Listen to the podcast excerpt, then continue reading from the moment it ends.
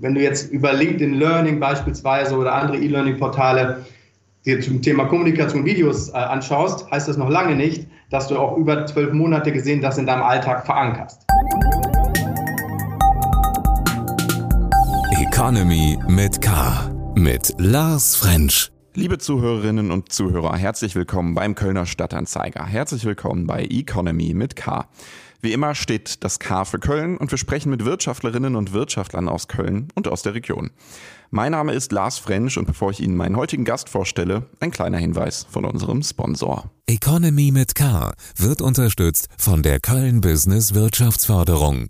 Die Köln Business Wirtschaftsförderung ist erste Ansprechpartnerin für Unternehmen in Köln. Mein heutiger Gast ist Peter Göke. Er hat gemeinsam mit Miriam Mertens das Startup DeepSkill gegründet. Und gemeinsam wollen sie die Personalentwicklung in Unternehmen verbessern. Und zwar sollen dabei emotionale Fähigkeiten auch im Vordergrund stehen. Wie das geht und was das bedeutet, darüber sprechen wir jetzt. Ich freue mich sehr, dass du da bist, Peter. Hallo Lars, ich freue mich hier zu sein. Sehr cool. Ähm, ich habe mich ge direkt gefragt, also Coaching-Programme gibt es ja einige, ähm, aber so wie ich das verstanden habe, ihr habt so diesen USP und der ist nämlich ähm, im Grunde so ein bisschen dieses Coaching für Führungskräfte auch an, in Anführungszeichen, muss man immer vorsichtig sein, normale Mitarbeiter heranzutragen. Also ich habe mich direkt gefragt, warum? So, man hat es ja die all die Jahre so gemacht, warum ist es notwendig? Ja, richtig. Also wir haben gemerkt, dass es da eine große Nachfrage am Markt gibt dass man eben anfängt, die gesamte Mitarbeiterschaft in emotionalen Fähigkeiten zu schulen, dass es eben nicht mehr ausreicht, nur die Top-Führungskräfte in dem Bereich weiterzuentwickeln, sondern dass man eben alle mitnimmt. Und ähm, die Sache ist, ihr habt ja auch irgendwie gesagt, ich sag mal, es gibt zu viel, ja, Rationalität vielleicht auch in diesem ganzen Business. Also fachliche Fähigkeiten sind natürlich super wichtig, ne? das, mhm. das, ist, das ist ganz klar, aber die fachliche Fähigkeiten alleine reichen eben nicht mehr aus. Ne? Im, wir, wir, sind eben in einer Welt unterwegs, die sich schnell weiterdreht. Ne? Ähm, wir haben das Thema Mitarbeiterfluktuation, wir haben das Thema digitale Transformation und hier reicht es eben nicht mehr, ähm, nur ja, neue Prozesse und neue Tools einzuführen, um dem zu begegnen, sondern man muss eben auch die Menschen mitnehmen und das geht eben über emotionale Fähigkeiten. Was, was sind denn jetzt im Grunde so emotionale Fähigkeiten? Also das habe ich mich gefragt, weil Emotionen, klar, weiß man natürlich, was eine Emotion ist, aber was sind so die emotionalen Fähigkeiten im, im Beruf? Also wir haben beispielsweise einen tollen Kunden aus dem ähm, Banking-Sektor gewonnen, na, ein traditionelles Bankhaus, äh, die sich damit konfrontiert sehen, dass ganz viele neue Fintechs wie Pilze aus der Erde schießen und die links und rechts überholen. Ne? Und da hat man eben früher gedacht, ja gut, dann lasst uns eben neue fancy Tools einführen, äh, neue Produkte entwickeln, neue Prozesse machen. Und einen Faktor, äh, den wichtigsten Faktor hat man eben vergessen, ähm, den Menschen. So, und welche emotionalen Fähigkeiten braucht man denn nun, um so eine Entwicklung auch mitgehen zu können? Das sind Themen wie Widerstandsfähigkeit, das sind Themen wie kognitive Agilität, flexibles Denken, ne? dass man aus seinen alten Denkmustern auch mal ausbrechen lernt und dass man flexibel auf Probleme schauen kann. Das ist eben eine ganz wichtige Fähigkeit. Und das Stichwort haben wir schon immer so gemacht. Wenn man jetzt 30 Jahre lang immer denselben Job auf immer dieselbe Art und Weise gemacht hat, ist es natürlich schwierig, da so, ein, so einen Wandel auch mitzugehen und mitzugestalten. Hm. Ich finde das super spannend, weil du hast direkt äh, diese Beispiel, das Beispiel Bank und Fintechs. Äh, Fintechs sind ja tatsächlich in den letzten Jahren die ganzen äh, hat man gesehen und das, sieht, das durchzieht sich ja auch durch ganz viele andere Branchen. Also wir sehen es ja zum Beispiel in der Versicherungsbranche mit den Insurtechs oder in der Immobilienbranche mit den PropTechs etc. Ich habe das, muss ich zu, äh, zugeben, so auf diese emotionale Ebene bislang gar nicht äh, übertragen, aber finde ich eigentlich erstmal sehr nachvollziehbar.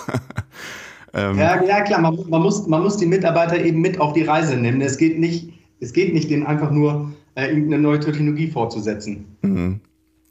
Ähm, wie, wie macht ihr das denn jetzt im Grunde? Wie, wie schult ihr die Mitarbeiterinnen und Mitarbeiter? Also die Herausforderung ist dann natürlich, alle zu erreichen, um die gesamte Mitarbeiterschaft mitzunehmen. Ne? Früher hatte man eben dieses Top-Coaching, will ich es jetzt mal nennen. Man hat äh, erfahrene Trainer, ne, die dann von A nach B fliegen, ähm, dann in einem Hotel übernachten und die Top-Führungskraft schulen mit einem hohen Tagessatz. Ähm, so ein Budget ist natürlich meist auch nur für die Top-Führungskräfte vorgesehen wenn man alle Mitarbeiter mitnehmen will und eben auch diese, diese kleineren Entwicklungsbudgets, die da sind, ähm, muss man eben neuartige Lösungen äh, erfinden. Und da sind wir mit einem neuen Produkt an den Markt gegangen, und zwar in der perfekten Verzahnung von E-Learning und digitalen Coaching. Es muss also niemand mehr hin und her fliegen, es entstehen auch gar nicht diese Reisekosten, sondern das passiert alles digital in einem digitalen Lernweg über mehrere Monate.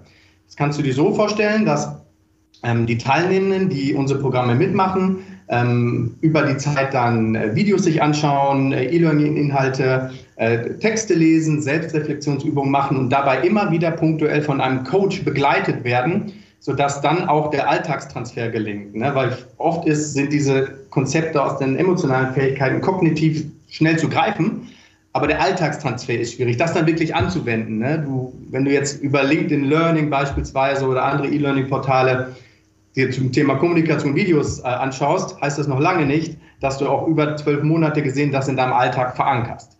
So, und so haben wir eben die Möglichkeit geschaffen, über diesen Mix ähm, das allen Mitarbeitern zugänglich zu machen und eben nicht nur den Top-Führungskräften. Und das passiert, also im Grunde ist es, äh, ich sag mal, wie so ein Computerspiel, aber gleichzeitig hat man immer diese festen Termine dann mit, mit den äh, echten Menschen. Ja, ja, genau, richtig. Also du kannst dir das so vorstellen im Prozess. Ähm, es gibt eine kleine Analysephase, wo wir äh, ja, die, die großen Transformationsherausforderungen äh, des Unternehmens äh, analysieren und verstehen. Dann haben wir einen Programmkonfigurator gebaut, mit dessen Hilfe wir algorithmenbasiert das optimale maßgeschneiderte Programm, also den optimalen Skillset für die Zielgruppe im Unternehmen ähm, darstellen können. Und im nächsten Schritt ähm, geht dann das Programm auch los. Und hier ist es dann so, dass die Teilnehmenden, ähm, die bei uns Seeds kaufen, sich am Anfang in den Kalender des Coaches einbuchen. Eben über die sechs Monate, sodass alle Termine fürs Einzelcoaching und für die Gruppencoachings schon gefixt sind. Mhm. Und äh, du sagtest gerade, ähm, im Grunde, das ist dann äh, komplett individuell für jedes Unternehmen. Das heißt, es gibt nicht so ein Schema F, sondern es wird schon angepasst. Richtig, also die Programme müssen natürlich genauso einzigartig sein, wie es auch die Transformationsherausforderungen des Unternehmens sind. Ne? Also jeder hat ja ein spezifisches Transformationsziel und dem gilt es zu begegnen. Da helfen Standardprogramme dann nicht wirklich weiter. Mhm. Und äh, diese Alltagssituation, das ist, ähm, oder nicht Alltag, sondern Berufsalltagssituation, ich sag mal, das macht ihr wirklich anhand von Beispielen. Also sagen wir mal jetzt, ich begegne meinem, meiner Führungskraft etc. und wir müssen über Thema XY reden, oder wie kann ich mir das vorstellen? Genau, also zunächst einmal wird ein bisschen Theorie vermittelt. Das passiert dann auch meistens über E-Learning-Inhalte. Das Iceberg-Modell beispielsweise wird erklärt. Es wird erklärt, was ist Resilienz, gerade für Menschen, die noch nie mit dem Thema irgendwie Berührungspunkte hatten. Ne, und dann werden mit dem Coach auch Situationen reflektiert, die man in seinem eigenen Berufsalltag hatte. Ne, und dann wird geschaut, okay, ähm, wie kann ich denn in einer nächsten Begegnung, beispielsweise bleiben wir beim Thema Kommunikation mit meiner Führungskraft oder mit meinen Mitarbeitenden, Dinge verbessern. Und später wird wiederum darüber reflektiert und es wird geschaut, okay, gab es denn diesen Alltagstransfer? Hatte das einen Impact? Hatte das eine Auswirkung, dann, dann neu, neuartiges Verhalten? Wie ist das denn? Ähm, du hattest ja gerade gesagt, dass der Vorteil ist natürlich, dadurch, dass es digital ist, man muss nicht mehr so viel hin und her reisen etc. Glaubst du, dass trotzdem digital, ich sag mal, auch diese Verbindung zwischen den Menschen und den Coaches hergestellt werden kann? Ja, also das kann, das ist definitiv der Fall. Ähm, da hat uns so ein bisschen die Corona-Pandemie, ne, so schlimm sie ist, hat uns da ähm, ein bisschen wirtschaftlich in die Karten gespielt, weil ein Umdenken in den Unternehmen stattgefunden hat. Man hat gesehen, okay, ähm, auch Homeoffice kann funktionieren na, und wir können auch über Videokonferenzen, können wir Teams führen. Da hat man dann natürlich wieder neue Herausforderungen, wie beispielsweise Körpersprache ist über eine Videokonferenz nicht so gut sichtbar. Die Mimik geht so ein bisschen verloren, die Aura. Wie kann man dem begegnen? Ne? Wie kann man auch Teams virtuell führen, um das ein bisschen auszugleichen, Missverständnisse zu vermeiden? Aber wenn man das lernt, dann ist es durchaus möglich, ähm, auch digital zu führen und natürlich auch digital eine Verbindung zum Coach ähm, herzustellen. Mhm. Du sagtest nämlich gerade, da durch die Pandemie, also ich sage es auch nochmal, so schlimm es auch ist, in die Karten gespielt. Ihr habt im April 2020 gegründet, also wirklich so, als, als die Pandemie richtig, richtig äh, am Laufen war. Ähm, ich sag mal, warum habt ihr dann ausgerechnet da gegründet? Also für viele war das ja eher so eine Zeit der Vorsicht, aber ihr habt offenbar gesagt, nee. Ja, genau. Ähm, das hatte gar nichts mit der Pandemie an sich zu tun. Das heißt, ähm, es gab diese Idee äh, zu diesen Informationen. Wir hatten eine Vorstellung von unserer Produktlösung. Ne, und dann ist natürlich auch der Hauptinitiator, es hat sich ein Gründerteam gefunden, was super zueinander passt. Ne, das ist dann immer irgendwie so ein magischer Moment, wo man denkt, alles klar, ähm, das wird eine tolle Reise mit, mit äh, in diesem Fall meiner Mitgründerin Miriam Mertens. Ähm, und, und dann war irgendwie klar, wir müssen das machen. So, und mhm. das hatte jetzt gar nichts mit der Pandemie zu tun. Ähm, die hat sozusagen das Thema nur beschleunigt, dieses Thema, ne, äh, dass, auch, dass man auch über Videokonferenzen Coaching machen kann. Ähm, genau. Was, was war denn zuerst da? Jetzt quasi dieses Gründerteam oder die Idee? Die Idee war zuerst da. Ähm, die kam tatsächlich von meiner Mitgründerin Miriam, die ja sehr viel Coaching-Erfahrung ähm, selbst schon in ihrer Laufbahn mitbekommen hat. Äh, sie war ähm, in, einer, in, einer, hohen Führungsposition bei der Telekom und hat da über Jahre ähm, auch, auch, Coaching erfahren und hat auch mitbekommen in ihrer Konzernlaufbahn, ähm, ja, wie wichtig das Thema emotionale Fähigkeiten ist, um auch erfolgreich, glücklich und produktiv zu sein. Na, und da gab es dann erstmal diese Grundidee, in, in dem Bereich etwas zu, zu machen und das ganze Thema dann zu digitalisieren. Und ich kam äh, mit sehr viel Digitalisierungserfahrung aus meinem Vorgänger-Startup. Da habe ich eine ähm, Influencer-Suchmaschine aufgebaut und hatte diese Platt, dieses Plattform-Know-how. Und da haben wir gedacht, okay, das passt ja, ähm, das passt ja dann auch super, super vom, vom Skillset. Und äh, also Idee und Team, sage ich mal, kamen zur gleichen Zeit. Okay. Ähm, du hast ja gerade jetzt ges äh, gesprochen über Miriams Erfahrungen aus äh, von der Telekom. Ähm, ich sag mal, ich stelle mir das eigentlich so vor, dass ein Unternehmen ja vielleicht auch erstmal erkennen muss, dass es so ein Training benötigt. Ähm, ich kann mir mal eben genauso vorstellen, dass viele Unternehmen das gar nicht tun. also wie müsste die erstmal überzeugen oder wie funktioniert das? Also wir merken verstärkt, dass das, dass die Firmen das schon auf dem Radar haben. Mhm. Ne? Also Stichwort Wettkampf der Talente, äh, um die Talente, ne, Mitarbeiterfluktuation. Die Unternehmen wissen, gut, wir müssen, wir müssen was tun. Wir müssen auch unsere Führungskräfte weiterentwickeln, um eine Unternehmenskultur zu schaffen, wo Menschen auch gerne arbeiten. So von daher, es gibt diese drängenden Probleme und gleichzeitig das Thema digitale Transformation. Auch hier ist ein ganz, ganz großes Bewusstsein gewachsen bei den Unternehmen. Ähm, eben wie ich zu Beginn sagte, dass es nicht ausreicht, neue Tools einzuführen. Das, das Bewusstsein ist schon da. Jetzt geht es dann eben darum, auch zu überzeugen, dass wir hier die beste Lösung anbieten. Hm. Also wie, wie macht ihr das? Wie geht ihr selber auf die äh, Unternehmen quasi direkt dann auch nochmal zu und sagt, hey, wir haben aber noch eine Lösung, die vielleicht besser ist als die von der Konkurrenz? Ja, genau das tun wir. Wir sprechen Unternehmen gezielt an stellen unsere Lösung vor und oft äh, passiert es aber auch, dass Unternehmen uns ansprechen, weil sie beispielsweise gehört haben, dass wir eine gute Lösung in dem Bereich anbieten. Das war also durchaus auch schon der Fall. Jetzt ist die ähm, Zielgruppe oder die, die Kundschaft, also du hast ja eben zum Beispiel gesagt, äh, eine Bank äh, ist dabei, also eher schon ein, traditionelleres Unternehmen. Ähm, sind das generell, ich sag mal, diese, diese etablierten Konzerne eher oder, oder sind das auch jüngere Startups, die da bei euch in der Kundschaft sind? Also es sind teilweise auch jüngere Startups. Da geht es dann ganz oft um das Thema Gründerteam. Ne, wie man irgendwie im Gründerteam mit emotionalen Fähigkeiten besser miteinander umgehen kann.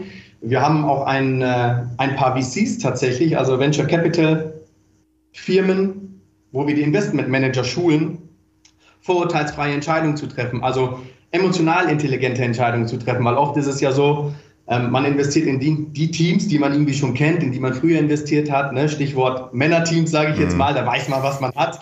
Und äh, da gilt es dann eben ja auch, die eigenen Vorurteile mal zu hinterfragen, um, um vielleicht auch auf Teams zu setzen, die auch einen großen Erfolg haben können, die eben nicht einem entsprechenden bestimmten Muster entsprechen. Ja, okay. Ähm Stichwort nämlich äh, VCs zum Beispiel. Ihr habt ja, äh, glaube ich, auch an einem Accelerator-Programm teilgenommen vom Digital Hub ähm, und noch an anderen. Was habt ihr so jetzt quasi mitgenommen an, an ich sag mal, Programmen? Also wir haben den Alpha Accelerator vom Digital Hub in Bonn durchlaufen und danach haben wir noch das, äh, den Accelerator vom XDEC in Köln durchlaufen. Mhm. Beides ist wirklich sehr, sehr tolle Programme, ähm, hat uns wirklich echt ein großes Stück nach vorne gebracht. Auch übers XDEC konnten wir tolle Kontakte knüpfen. Ähm, es gibt dann auch eine, eine inhaltliche ähm, Weiterentwicklung der Themen. Und beim X-Deck fanden, fanden wir besonders gut, ähm, dass man dort ganz spezifisch auf unsere spezifische Unternehmensherausforderungen eingegangen ist. Das ist also kein Standardprogramm, ne, wo man nach dem Schema F alle Startups durchläuft, sondern jedes Startup erhält einen Buddy, so nennen die das. Ähm, und dieser Buddy hilft dann dabei, die eigenen spezifischen Herausforderungen zu bewältigen. Also das hat uns echt ein großes Stück nach vorne gebracht. Mhm. Also es ist im Grunde auch ein bisschen Coaching. so schließt sich vielleicht der Kreis. Richtig, ja. Sehr schön. Ähm, plant ihr noch weitere Programme, an denen ihr teilnehmen wollt? Also aus der Unternehmensphase sind wir dann so langsam entwachsen, mhm. würde ich sagen. Also es lohnt sich jetzt für uns nicht mehr den Zeitaufwand, ähm, in so ein Programm zu stecken, sondern wir sind jetzt schon an dem Punkt, ähm, wo wir skalieren. Also man sagt das ja so schön in den Wirtschaft, Wirtschaftswissenschaften, diesen Hockeystick abbilden können und zeigen können, schaut an, das Wachstum äh, geht skalierbar nach oben. Von daher ist, sind wir jetzt an einem anderen Punkt und äh, sind gerade auf Investorensuche tatsächlich. Ja. Wie läuft die Suche so oder was, was, was steht jetzt gerade so an? Also die, Lufe, die, die, die Suche läuft sehr gut. Das liegt so ein bisschen daran, dass, dass wir ähm, es geschafft haben, diese Traction, wie man so schön sagt, eben darzustellen. Oft ist es so, ne, ein Startup hat vielleicht eine neue Technologie entwickelt, aber hat noch gar nicht gezeigt, dass sie einen Product Market Fit hat und wirklich am Markt dann das richtige Produkt platziert hat und Umsätze vorweisen kann. Äh, das können wir Gott sei Dank und dementsprechend sind uns auch die Gespräche oder fallen uns die Erstgespräche zumindest mit den Investoren leicht. Die Herausforderung hierbei für uns ist, Investoren zu finden, die auch ähnliche Werte vertreten wie wir, ne, dass man sagen kann, ähm, ja, man, man begegnet denen auf Augenhöhe und man blickt in eine gemeinsame Richtung. Da haben wir schon irgendwie ja auch einen hohen Anspruch, dass wir sagen, ich will nicht sagen, wir wollen die Welt zu einem besseren Ort machen, aber wir wollen schon auch die Arbeitswelt wirklich, wirklich verbessern und wollen Menschen um uns scharen, sage ich mal, die da mitziehen wollen. Mhm. Hilft da vielleicht auch, ich sag mal, du hast gerade äh, erwähnt, dass ihr ja äh, zum Beispiel auch ein VC, äh, wie sagt man dann im Grunde, dass ihr die berät, berät ähm, Ach so. Hilft das vielleicht auch da, dass ihr die Connections habt? Aber das hilft natürlich, dass man, dass man da schon vielleicht äh, ja, sein, sein Produkt platziert hat, aber das ist natürlich unabhängig davon. Mhm. Ne? Ähm, das ist natürlich ein Vertrauensbeweis, dass das Produkt gut ist, aber ein VC möchte natürlich auch immer sehen, dass das Wachstum skalierbar ist, ne? dass man innerhalb kürzester Zeit ähm, sehr, sehr groß werden kann. Das ist ja da schon auch ein Kriterium. Und ähm, von, von daher müssen wir da auf der Ebene auch zusammenkommen, mhm. natürlich. Ja, Stichwort groß werden. Was plant ihr dann im Grunde mit dem hoffentlich bald eingesammelten ja. Geld? Wir wollen tatsächlich sehr groß werden. Man, man muss als Gründer natürlich immer sehr mutig sein und groß denken. Das ist fast schon immer so ein, so ein Schritt weit in die Naivität rein, weil statistisch betrachtet das Ganze natürlich kaum einen Sinn ergibt, ähm, wenn man sieht, wie viele Startups scheitern und dennoch gehört es natürlich dazu, ganz ähm, stark an die eigene Idee zu glauben. Und auch wir glauben stark dran und glauben auch daran, dass wir sehr groß werden können. Und unser Antrieb ist so ein bisschen, stell dir vor, wir haben die Möglichkeit oder wollen die Möglichkeit haben, so viele Menschen wie möglich zu erreichen mit unseren Programmcoachings und, und so das Leben von ganz, ganz vielen Menschen zu verbessern. Das ist schon etwas, was einen natürlich auch antreibt. Und dementsprechend, ja, wollen wir wachsen. Also ähm, mehr Mitarbeiter vielleicht einstellen, auch expan eine Expansion vorantreiben oder Programme verbessern oder was, was ist so das, das erste große Ziel? Das erste große Ziel ist definitiv die Technologie weiterzuentwickeln. Das heißt beispielsweise unseren Programmkonfigurator, der es uns ermöglicht, diese maßgeschneiderten Programme ähm, algorithmenbasiert äh, darzustellen. Ähm, wir haben einen Coach-Matching-Algorithmus entwickelt, der den optimalen Match zwischen Coach und Coachee, so nennt man die Teilnehmenden, äh, darstellt, weil es immer super wichtig ist, dass da eine gute Beziehung herrscht. Na, auch da wollen wir weiter rein investieren und allgemein in unsere Plattform, auf der die ganzen Programme dann abgebildet werden. Der zweite Punkt Mitarbeiter einstellen, ganz klar. Ohne, ohne Mitarbeiter ähm, kein Wachstum. Ne? Und wir brauchen beispielsweise Programmmanager, die über die Zeit die Programme managen. Ähm, wir wollen Entwickler einstellen und natürlich auch Vertriebspersonal, ne, damit die Menschen und die, die HR-Entscheider ähm, und Entscheiderinnen auch von uns erfahren. Sehr cool. Ja, wunderbar. Ähm, was, was ich persönlich ähm, als etwas überraschend fand, sage ich mal, ähm, du hast auf LinkedIn einen Artikel geschrieben über äh, das Wesen eines Gründers, äh, dass du mit dem eines Rockstars so ein bisschen verbindest. Da muss man jetzt vielleicht nochmal zu sagen, du warst, äh, ich glaube, Ende der 2000er äh, mit deiner Band Maradona. Ich sag mal, ihr wart zumindest in den deutschen Musikcharts, das ist ja schon mal nicht schlecht.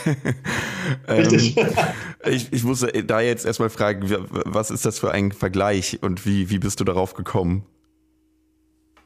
Also ähm, Maradona, eine Kölner Band. Ähm, wir sind uns noch treu verbunden, aber machen leider keine Musik mehr zusammen. Aber ich habe ganz, ganz viele Parallelen gesehen äh, zu meiner Zeit bei Maradona ähm, und meiner jetzigen, ähm, ähm meinem jetzigen Job als Gründer. Ne, deswegen habe ich den Artikel auch genannt. Eigentlich wollte ich Rockstar werden.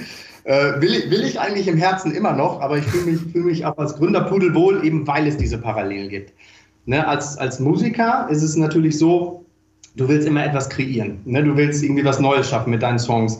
Das habe ich als Gründer auch. Da kann ich genau dieses, dieses ähm, Gefühl, ich will was er, kreieren, erschaffen, auch ausleben, auf Produktebene. Ne? Und Thema Leidenschaft. Wenn du nicht für deine Musik brennst, wenn du nicht deine eigene Musik gerne magst und dafür brennst, wirst du keinen Erfolg haben. Das ist als Gründer genauso. Du musst dein Produkt selbst lieben mhm. ne? und mit Leidenschaft dabei sein, sonst geht dir halt äh, über Zeit auch die, die Puste aus. Oder das Thema Mut, mutig sein, finde ich, ähm, ist auch eine ganz klare Parallele, ne? sich da sein Publikum sozusagen ähm, sich auf die Bühne zu stellen und die Hosen runterzulassen, sage ich jetzt mal, und sich seinem mhm. Publikum zu zeigen, äh, das, das gehört Mut dazu. Und als Gründer musst du auch mutig sein. Ne? Du gibst ja auch viele Sicherheiten auf. Ähm, und nicht das, zuletzt das Thema Kreativität, äh, was sich auch in beiden Welten natürlich wunderbar ausleben kann. Fand ich, finde ich jetzt ganz interessant, weil du das, ähm, ich glaube, auch so geschrieben hast, äh, dass eben die Kreativität natürlich super wichtig ist, aber du distanzierst dich auch so ein bisschen von diesem Begriff. Also du sagst ja so ein bisschen, ja. ja. Der, der, Begriff Kreativität wird, wird inflationär ähm, genutzt. Ne? Jeder soll kreativ sein und alles ist kreativ. Ähm, das ist es natürlich nicht. Kreativität ist, ist ein Prozess. Ähm, und der, der ist hart oft. Ne? Also ähm, ich habe äh, längere Zeit auch als Texter in der Werbebranche gearbeitet und da hieß es auch immer, die erste Idee ist nicht die beste, ne? sondern man muss viele Runden drehen und, und viel ähm, ja, ja, Knochenarbeit leisten, sage ich jetzt mal, damit am Ende auch wirklich ein kreatives Produkt dabei rauskommt. Ne? Das ist nicht, wie viele oft vermuten, der Geistesblitz, ne? dass man sagt, oh, ich, ich stehe unter der Dusche und dann habe ich diesen Geistesblitz und diese tolle unternehmerische Idee. Es wäre schön, wenn es so funktioniert, aber so ist es meistens nicht. Ja, weil, weil du hast ja auch da geschrieben, ähm, es geht ja auch noch um Selbstbewusstsein, um, um Empathie, Defizite, fand ich, fand ich sehr schön, Defizite als Chance erkennen und Norm, Normen anzweifeln zu können. Ähm, du hast es ja auch gerade gesagt, das sind alles so relativ starke Eigenschaften. Ähm, ich sag mal, ganz profan gefragt, lohnt es sich für jemanden überhaupt zu gründen, wenn man sagt, ich habe diese Eigenschaften vielleicht gar nicht so?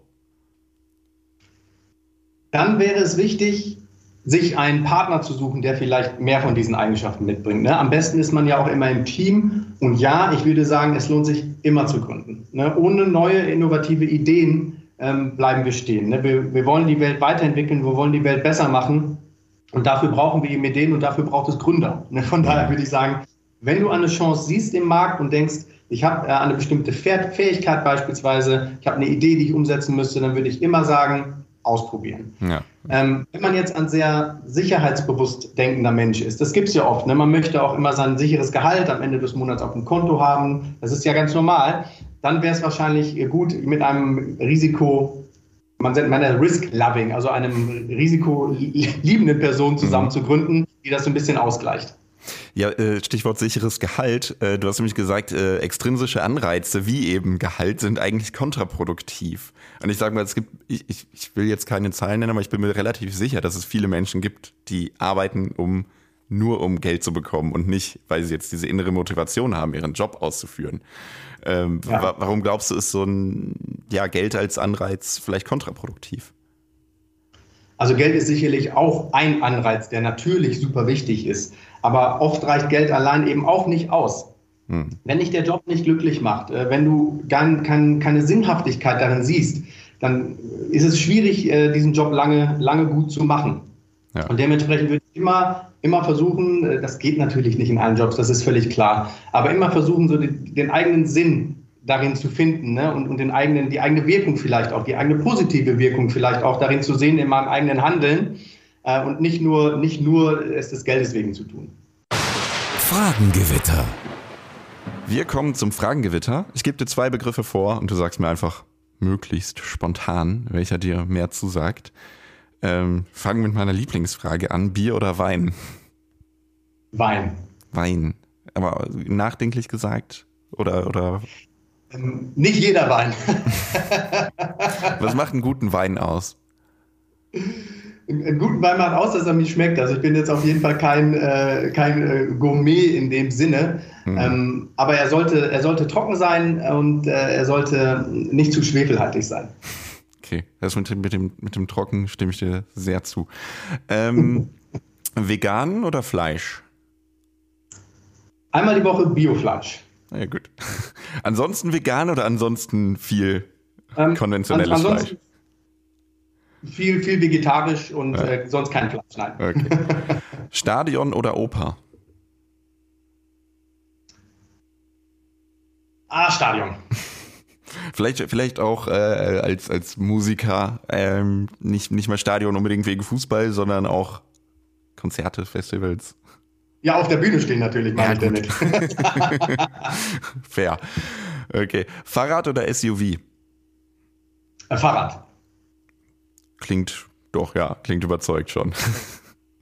Ja, auf jeden Fall. Also alleine die Parkplatzsituation hier bei uns, äh, mhm. sowohl im Büro in Köln als auch ähm, äh, in, in, meiner Wohngegend in Bonn, äh, ist katastrophal. Und alleine deswegen lohnt es sich schon so viel, wie, wie es geht, mit dem Fahrrad mhm. zu machen und natürlich auch der Umwelt zuliebe.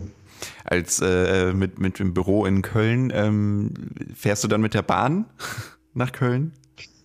Ja, also ähm, da fahre ich tatsächlich ähm, mit dem Auto hin. Mhm. Ähm, das liegt daran, dass ich da eine halbe Stunde brauche und ähm, dass die Bahnverbindung anderthalb Stunden ja, Zeit fressen würde. So, das heißt, da fahre ich tatsächlich mit dem Auto, aber mhm. auch nur zweimal die Woche. Ja, sodass ich da immer noch äh, mit gutem Gewissens das, das ja. tue. es gibt ja auch immer diese, diese, äh, diese wundervolle Linie, die 16 zwischen Bonn und Köln, die man nutzen kann, um dann eben, ich glaube, zwei Stunden braucht die fast von, von Anfang bis Ende. Also das finde ich immer sehr faszinierend. Ähm, da könnte man mal ins Streckennetz investieren. Das wäre wahrscheinlich nicht schlecht, da eine bessere Verbindung herzustellen. Das wäre, glaube ich, für alle ganz gut. Sehe ich, sehe ich ähnlich. Oder vielleicht mal eine U-Bahn nach Widdersdorf zu bauen. Äh, ja. ja, gut, anderes Thema. Äh, Freizeit oder Überstunden? Leider auf Überstunden. Startup bedingt. Ja, Startup-bedingt, aber auch nur in bestimmten Unternehmensphasen. Also wir achten schon darauf, ähm, da eine, eine, gute Balance hinzukriegen, dass man sich da nicht völlig aufreibt. Mhm. Was, hast du so ein, so ein bestimmtes Hobby, was du, ich sag mal, als Ausgleich betreibst? Ja, definitiv laufen. Da kriege ich den Kopf frei. ne, da kann man die Gedanken fließen lassen und da schalte ich dann auch richtig ab. also den Ausgleich zu haben, ist schon wichtig. Ja. Android oder iPhone? Android. Android. Auch sehr überzeugt gesagt. Ähm, ich bin damals in, in die Werbebranche eingestiegen und äh, in der Werbung arbeiten ganz, ganz viele Apple-Jünger und ich habe da nie einen Zugang zu gefunden. Ich war da immer der Außenseiter mit meinem, mit meinem äh, Android-Phone und meinem äh, Microsoft-Rechner. Mhm. Aber es ist, es ist, äh, ich glaube, wie du sagst, ne, es kommt einfach drauf an, wo, in welcher Blase man sich gerade befindet. Weil woanders ist es genau andersrum und man gehört selber zu der Mehrheit. Ja. ähm, du hast gerade gesagt, du fährst, zweimal die Woche ähm, ungefähr ins Büro. Was, was, was liegt dir eher? Mobiles Arbeiten oder zurück im Büro? Da muss ich wirklich sagen, der Mix macht's. Ähm, mhm. also wir haben gemerkt, reines Homeoffice ähm, funktioniert für uns nicht, sondern es muss Momente geben, man muss Momente schaffen, in denen man sich vor Ort begegnet, um auch ein bisschen Spontanität zu kreieren. Ne? Viele gute Ideen entstehen auch an der Kaffeemaschine und eben nicht ähm, das lässt sich schwer forcieren, ne? mit einem Videocall und wir setzen uns jetzt mal hier hin, trinken einen mhm. Kaffee und dann fällt uns schon was ein. Von daher, da würde ich sagen, der Mix macht's. Okay. Autoritär oder agil? Agil. Kölscher Klüngel, Ausschreibung? mm, Ausschreibung. Also ich glaube schon ganz stark an Netzwerk und, und Menschen und wir wollen mit Menschen arbeiten, die, die gut, zu uns, äh, gut zu uns passen, aber ich bin überhaupt kein Fan davon zu sagen, ich nehme jetzt nur einen Buddy rein, weil es eben mein Buddy ist und nicht, weil es äh, die Person ist, die den Job nachher am besten machen könnte, mhm. beispielsweise. Okay, Qualifikation macht es am Ende doch. Ja, richtig, richtig. Sparen oder prassen? Sparen. Sparen. Ich habe so einen unsicheren Job. Ich, ich muss sparen. Okay. Risiko oder Sicherheit? Vielleicht eine passende Frage dazu. Da dann ganz viel Risiko. Da dann. Ja. Also privat vielleicht ein bisschen sparen, aber wegen, wegen Gründung vielleicht trotzdem Risiko eingehen müssen. Richtig, ähm, an, anders geht es nicht. Ähm, als Unternehmer sein bedeutet Risiken eingehen und das muss man dann in Kauf nehmen oder am besten sogar ein bisschen mögen. Okay. Aktie oder ETF? ETF. ETF, okay. Ähm, ja liegt so ein bisschen daran, dass ich äh, wirklich auch keine Zeit und keinen Nerv habe, mich mit Aktienkursen auseinanderzusetzen. Und wenn man in eine Einzelaktie investiert, gehört es ja schon auch dazu, ähm, Momente abzupassen, wo es günstig ist mhm. zu investieren. Und dementsprechend äh, ja, bin ich da ein Fan von ETFs und, und breit gestreutem Investieren. Also da vielleicht auch wieder ein bisschen Sicherheit doch. Ah, siehst du, doch, du hast mich erwischt. das ist der Ausgleich. Super. Ähm, du, hast es, du hast es ja eben schon äh, zweimal angedeutet. Äh, du hast bei mehreren großen, teilweise auch Werbeagenturen gearbeitet, äh, mit auch schon sehr namhaften Kunden und unter anderem die Werbespots dafür äh, für die geschrieben. Ähm, ich finde das immer ein sehr, sehr aufregendes und spannendes Business. Und äh, wie du schon sagst, es ist, ist es nicht unbedingt so einfach, weil vielleicht ja auch immer nicht die erste Idee die gute ist. Ähm, warum, warum bist du da weg aus, diesem, aus dieser Branche? Warum bin ich da weg? Also ich kann dir vielleicht erstmal sagen, warum bin ich eingestiegen? Ja. Ähm, warum, warum, bin ich eingestiegen? Weil ich damals frisch von der Uni, ich hatte Literaturwissenschaft studiert. Ne, da war der Weg zum Text jetzt nicht so weit und mich hat das schon so ein bisschen fasziniert. Ne? Diese tollen Werbespots von Jung von Matt, diese Kreativität, der Glamour, das mhm. hat mich da schon so ein bisschen angezogen.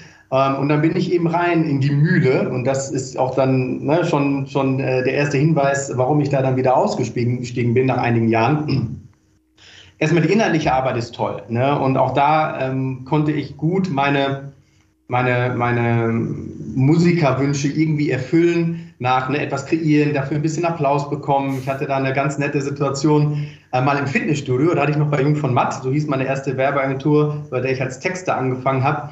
Da bin ich auf dem Laufband im Fitnessstudio gewesen und äh, da gibt es ja immer diese großen Screens, wo dann Fernsehen läuft und dann liefen Werbespots ne, und dann hatte ich so zwei ähm, nette Mädels vor mir auf dem Laufband und die unterhielten sich die ganze Zeit und schenkten diesem Fernseher keine Beachtung. Und dann kam mein Werbespot. Dann kam ein Spot, den ich tatsächlich, mein erster, den ich geschrieben hatte. Und dann habe ich beobachtet, wie die Mädels anfingen, sich über den Spot zu unterhalten und zu lachen. So, und das war, ich weiß, es ist jetzt im Kleinen, ne? aber das war dann so ein bisschen so der kleine Applaus für den Künstler. niemand, niemand, nicht, niemand wusste, dass ich den Spot geschrieben habe, aber das war für mich eben ganz toll. Und das konnte ich eben in der Branche auch ausleben. Nur ist es dann so, dass ähm, ja, der, der, Arbeitsinvest wirklich sehr hoch ist. Ne? Also da hat man dann teilweise schon sechs, sieben Tage Wochen ne? und ähm, hat super viel gelernt äh, in, den, in den Agenturen, aber es war auch schon so, dass mir da die Selbstbestimmtheit gefehlt hat. Ne, wenn, wenn es da heißt, äh, du kommst jetzt am Samstag ins Büro und hängst da den ganzen Tag bis spät, dann ist das halt so. Mhm. Ne? Und das hat mit meinem Freiheitsdrang hart geclasht, sag ich mal. Und über die Jahre, so toll das inhaltliche Arbeiten war, habe ich ihm gemerkt, nee, das, das ist es nicht für mich. Und das war dann auch der Punkt, wo ich gesagt habe, da muss ich raus. Ja, also die Freiheit äh, hast du zurück, die Überstunden aber auch ein bisschen eigentlich. Richtig, aber frei gewählt. Das ist ein ganz okay. großer Unterschied. Ja, das ist ein ganz großer Unterschied, ob man das freiwillig tut oder ob es zum Job fest dazugehört und man es muss. Hm. Du hast nämlich dann ähm, in Hamburg auch äh, Vimato mit aufgebaut, diese Influencer-Suchmaschine, die du auch angesprochen hast. Ähm, ich habe mir das mal angeguckt. Das ist im Grunde wie ein Katalog für Unternehmen, dem Influencer drin sind, äh, die sich und dann kann das Unternehmen schauen, hey, das ist vielleicht ein Influencer, der zu meinem Produkt passt. Ähm, und der Ansatz war ja so ein bisschen anders, weil es ging ja gar nicht so um die, ich sag mal, diese großen bekannten Influencer, die man vielleicht als jemand, der sich in der Branche nicht so auskennt, höchstens mal mitbekommen hat. Was, was, wieso habt ihr euch für diesen Ansatz entschieden? Das war zu einer Zeit, als ja diese großen Influencer sehr gehypt waren. Ne? Mhm. Da hat man gesagt, okay, die bringen sehr, sehr viel Reichweite mit. Wenn man da sein Produkt bewirbt über so einen großen Influencer, dann erreicht er eben sehr, sehr viele Menschen. Das hat nur leider den negativen Effekt, dass es genauso eine breite Streuung mit sich bringt wie ein TV-Spot. Ne? Das heißt, wir wollen ja, Ziel ist es ja, zielgerichtet zu werben und nicht die Menschen mit, mit Werbung zu nerven, die sie gar nicht interessiert, sondern immer nur die Menschen wirklich anzusprechen, die potenziell sich für das Produkt interessieren. Und diese großen Influencer sind alle bei Agenturen unter Vertrag. Ne, wenn man mit denen in Kontakt kommen will, meldet man sich bei der Agentur und so weiter. Und unser Ziel war es, mehr Glaubwürdigkeit in das Thema reinzubringen, indem man eben sagt, okay, größere Influencer bewerben Produkte, ähm, wo man im Grunde nicht richtig weiß, okay, stehen die jetzt voll dahinter oder nicht. Und bei Mikroinfluencern, also bei kleineren, echten Fans von bestimmten Produkten, die die sich mit Produkten beispielsweise schon abbilden im, im Social Web, weil sie sie wirklich toll finden, mit denen lohnt es sich doch Werbung zu machen, weil ne, die ist glaubwürdig und die haben zwar nicht diese Reichweite, aber wenn du mit ganz, ganz vielen gleichzeitig arbeitest, haben die dann kumuliert eben doch eine große Reichweite. Hm. Das war nur technisch, technisch nicht möglich. Und da haben wir gesagt, wir wollen die Technologie dafür entwickeln, das möglich zu machen. Und dann haben wir im ersten Schritt eine Influencer-Suchmaschine aufgebaut. Ne? Wir haben im Grunde ähm, ja, das Social Web analysiert, Metadaten ausgelesen, um dann zu schauen, bei öffentlichen Profilen natürlich, ne, um dann zu schauen, wer passt denn von, von, von den Daten, die wir haben, am besten zu welcher Marke. Und dann konnten, konntest du als, als Social Media Manager von der Marke beispielsweise Coca-Cola äh, eingeben in die Suchmaschine, ich möchte gerne einen Influencer, ähm, der die und die Audience hat, den und den das, das Netzwerk hat und bitte finde mir 500 von denen. Und dann ging es darum, über die Plattform dann auch ne, so eine Kampagne auch zu orchestrieren digital, weil das natürlich auch nicht so äh, leicht gemacht ist. Das war die Idee von Vimato und äh, damit hatten wir auch einen guten Start in den Markt. Ja, ich wollte mich gerade sagen, ihr hattet, äh, ich glaube, mehrere Business Angels und es gab auch, ich glaube, mhm. zwei Finanzierungsrunden. Ähm, Richtig. Aber du bist dann, äh, ich glaube, auch weitergezogen, auch äh, und mich nämlich ins Rheinland zurück oder war das war das der Grund?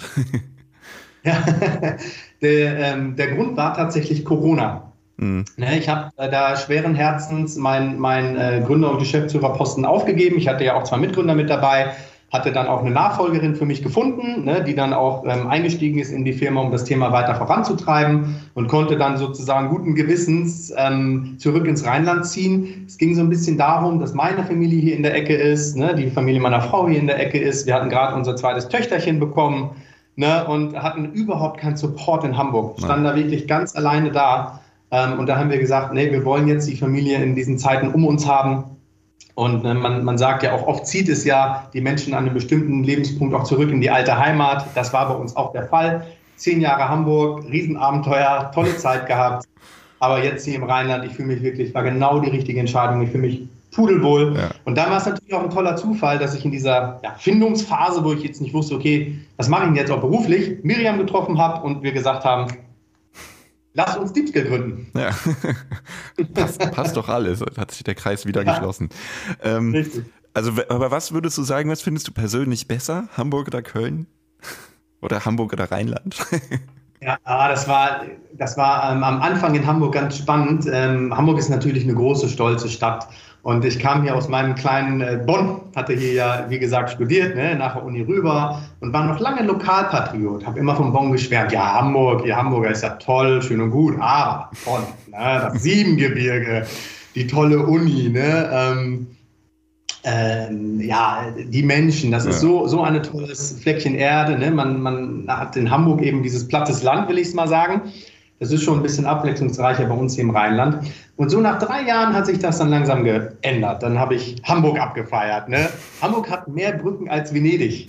ähm, das ist super schön. Du kannst ähm, in ein Tretboot einsteigen und über die Flete äh, bis in die Innenstadt schippern im Grunde. Ne? Und dann war ich ganz lange Hamburg-Patriot. Und jetzt kippt es langsam wieder so ein bisschen, dass ich sage, Ach, wärst du da Rheinland. Herrlich.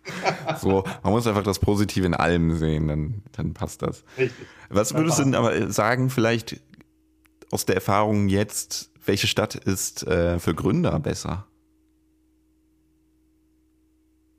Köln holt auf. Lass es mich so sagen. Hamburg hat eine ganz tolle Infrastruktur für Gründer. Ähm, ich war wirklich begeistert, ähm, was für ein tolles Netzwerk da ist äh, wie man sich als Gründer dort auch findet und gegenseitig unterstützt, welche Partner man findet. Ähm, und da holt Köln und auch Bonn holt da aber kräftig auf. Ne? Also da ähm, war ich echt positiv überrascht, was es hier für tolle Accelerator-Programme beispielsweise gibt. Was es auch hier für, für tolle ähm, ähm VCs beispielsweise gibt, hier regionale VCs. Ähm, von daher würde ich sagen, jetzt noch Hamburg, aber ich bin guter Dinge, dass es in ein paar Jahren Köln sein wird. Sehr gut. Sehr gut, bin ich auch überzeugt von. wir, haben jetzt, wir haben jetzt viel über das Gründen gesprochen. Ähm, kannst du denn vielleicht den Gründerinnen und Gründern aus Köln, Bonn, der ganzen Region, sage ich nochmal, abschließend zusammenfassen, hey, das sind die Sachen, auf die auch vielleicht auch mit der Erfahrung jetzt aus äh, Deep Skill und aus deinen anderen Gründungen, ähm, worauf sie achten sollen. So was sind die, so die, die, gibt's, gibt's so goldene Regeln, sage ich mal? Also eine goldene Regel, die ich für mich entwickelt habe über die Erfahrung ist, das Gründerteam ist alles. So, man geht durch dick und dünn. Das ist äh, eine herausfordernde Zeit, so eine Gründung.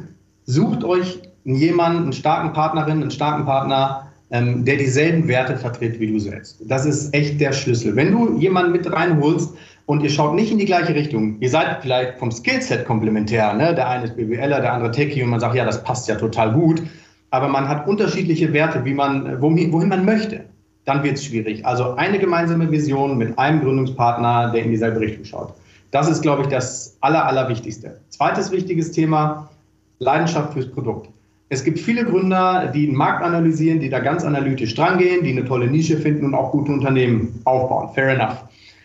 Ähm, für mich ist es das Thema Leidenschaft. Ich muss für mein Produkt brennen und ich glaube, dass es dabei hilft, einen langen Atem zu haben, auch über Jahre und über schlechtere Zeiten auch hinweg äh, eine Firma groß aufzubauen. Das wären so meine beiden Key-Tipps, Key die ich mitgeben kann. Ja, Peter, vielen, vielen Dank, dass du heute äh, uns einen Einblick gegeben hast in Deep Skill und natürlich auch danke überhaupt, dass du da warst. Es hat, nämlich, es hat sehr viel Spaß gemacht. Vielen Dank. Äh, danke dir, lieber Lars, dass ich zu Gast sein durfte. Mir hat es auch Spaß gemacht. Sehr gut.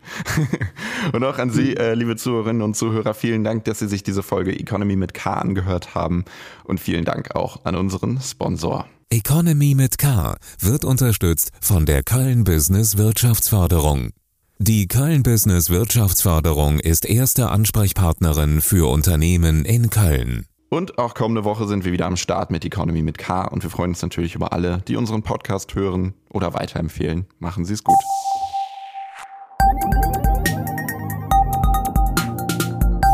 Economy mit K.